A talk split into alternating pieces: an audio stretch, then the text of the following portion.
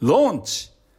プロダクトローンチラジオへようこそ。この番組では世界のどこにいてもあなたの思いと情熱をオンラインビジネスに変えて自由なライフスタイルを実現する方法を池田秀樹が今日もお届けします。はい、えー、私の読者の方からですね、え、こんな質問が来ました。過多な情報収集と自信のなさから不安が来ています、えー、自分が何をやったらいいのか情報発信する自信がなくなっています。どうすればいいでしょうか。はい、えー、情報をね発信する自信がない、えー、いろんなですね、えー、情報を見すぎて何を情報発信したらいいのかわからなくなる。こういったことでね悩んでる人っていうのは実は多いです。もしかしたらあなたもそういったことで悩んでるかもしれません、えー、今のですね現代社会っていうのはですね本当に情報が溢れてるわけですよね。例えば携帯電話をこう取り出したらですね。Facebook をやってる人とか Instagram をやってる人あるいは Twitter とかいろんなこうソーシャルメディアをやってると四六時中ですね通知が来てこういろんな情報に接するわけですね、えー、1日のうちでですね、えー、その情報に接する時間っていうのは非常に長いわけです。でいろんな情報をあなたは見てると思います、えー、例えばあなたの同業者の人の情報であったりとかあるいはあなたが今学んでいる先生の情報あるいはあなたが興味あるものとかいろんなものをこう毎日情報を見ていてね。でそういった情報を見ているとあ私にはこの人みたいな情報発信はできない。あなんかすごいことを言っている。こんなすごいこと私には言えないと。いうことで情報を見れば見るほど自信がなくなる。そして自信がなくなって行動ができなくなって何もできない。止まってしまう。そして何も進むことができない。こういうことで悩んでる人というのは多いと思います。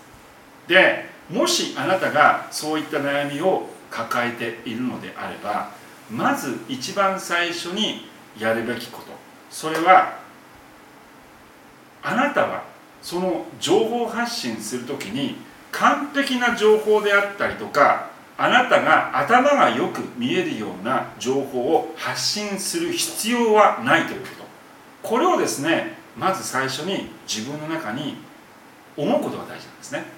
でその多くの人は情報発信をしていて自分を頭よくも見せよう。そして自分がすごい人だというふうに見せようと思って例えばですねその情報を発信するために高級レストランに行って写真を撮って Facebook にアップしたりとか海外旅行に行ってそこでその写真を撮って Facebook にアップしたりとかいかに自分が素晴らしいのかを見せよう見せようというふうにしてるわけですけども実はあなたがこれから商品販売をやっていってマーケティングをやっていく上で大事なことはあなた自身のアピールをすることではなくてあなたは見込み客が必要としているものを届けるということが大事なわけです。ここの発想というのをまず変えていく必要があるわけですね。でそのよくキラキラ投稿とか言いますけども特にですね、えー、女性起業家の方は自分のことをこうよくよく見せようという形で非常にこう綺麗な写真きらびやかな写真っていうのを並べて Facebook にアップするということをやってるという人は多いです。もしもちろんあなたがですねそういった投稿を全く苦に思わない。それに対してストレスを感じていないのであればそれは続けていって全く問題ないと思います。でも私にはそんな投稿はできない。何かそういった投稿を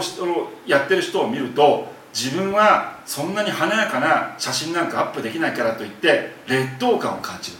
もしあなたがそういうことを思っているのであればその Facebook で情報を受け取ろうとしているあなたの見込み客はあなたからそんなキラキラしている投稿というのは欲しいとは実は思ってないんですね。その見込み客の人たちが思ってるのはどうしちゃったらあなたがその見込み客の人の悩みを解決してくれるのか。そのあなたの見込み客はいろんなことに悩んでるわけです。痛みがあるわけです。あ例えば人によっては人間関係がうまくいかない。親子関係がうまくいかない、え子供といつも喧嘩をする。あるいはあこれから中学生に入る子供が非行グループの少年と付き合っていて子供とコミュニケーションが取れなくなっているということで悩んでるかもしれません。あるいはあなたの見込み客はもしかしたら恋愛に非常に奥手な女性ででこれまでに男性と付き合ったことがない。そういった状況で男性と付き合うのが怖い。そういった女性があなたの見込み客である場合もあるわけです。そういった人たちに必要なのは彼らが抱えている悩みであったり痛みを解決してくれるその方法を彼らは知りたいわけです。必ずしも華やかな投稿であったりとかそういったあなたがいかに素晴らしい実績があるかそういったことを求めてるのではなくてその彼らの悩みを解決してくれる情報を探していくわけです。だから大切なことはまずあなたの見込み客の悩みが何であるかを知ること。そして彼らが理解できる言葉で。その彼らに対して彼女たちに対してメッセージを伝えるということが大事なんです。情報を発信するときに気をつけなきゃいけないのは主語がずっと私私私。という形で私のことばっかり話していてはいけないんですね。大切なことはあなたという主語を使うわけです。あなたはこんなことで悩んでいませんか？あなたの悩みはこういう悩みですよね。そのあなたの悩みを解決するためにはこういった方法があります。という形であなたの見込み客のことを想像してその見込み客の人と会話をするように情報発信というのは会話をすることです。情報発信をすることによってその見込み客にメッセージを届けるということ。だからまず情報を発信する Facebook で投稿するビデオを発信するときは誰に対してそのメッセージを伝えているのかということを想像する。それもたくさんの人じゃなくてあなたがメッセージを伝える相手は1人です。1人の人を想像して。その人が今目の前にいたとしたらもしあなたと一緒に喫茶店でコーヒーを飲んでる。お茶を飲んでる。そのお茶を飲んでる席で目の前のその見込み客があなたに悩みを打ち明けてきた。その見込み客に対してあなたはどんな言葉をかけてあげることができますか？それを考えてその彼らにどんな言葉をかけたらいいか？それを考えることによってあなたは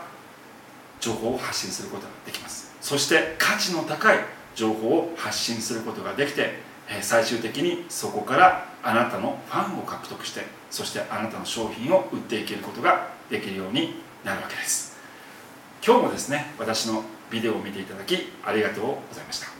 ぜひですね私の YouTube にチャンネル登録をしてください。また Facebook、Instagram でも情報を発信していますのでぜひそちらもフォローしてください。それでは次回の動画でお会いしましょう。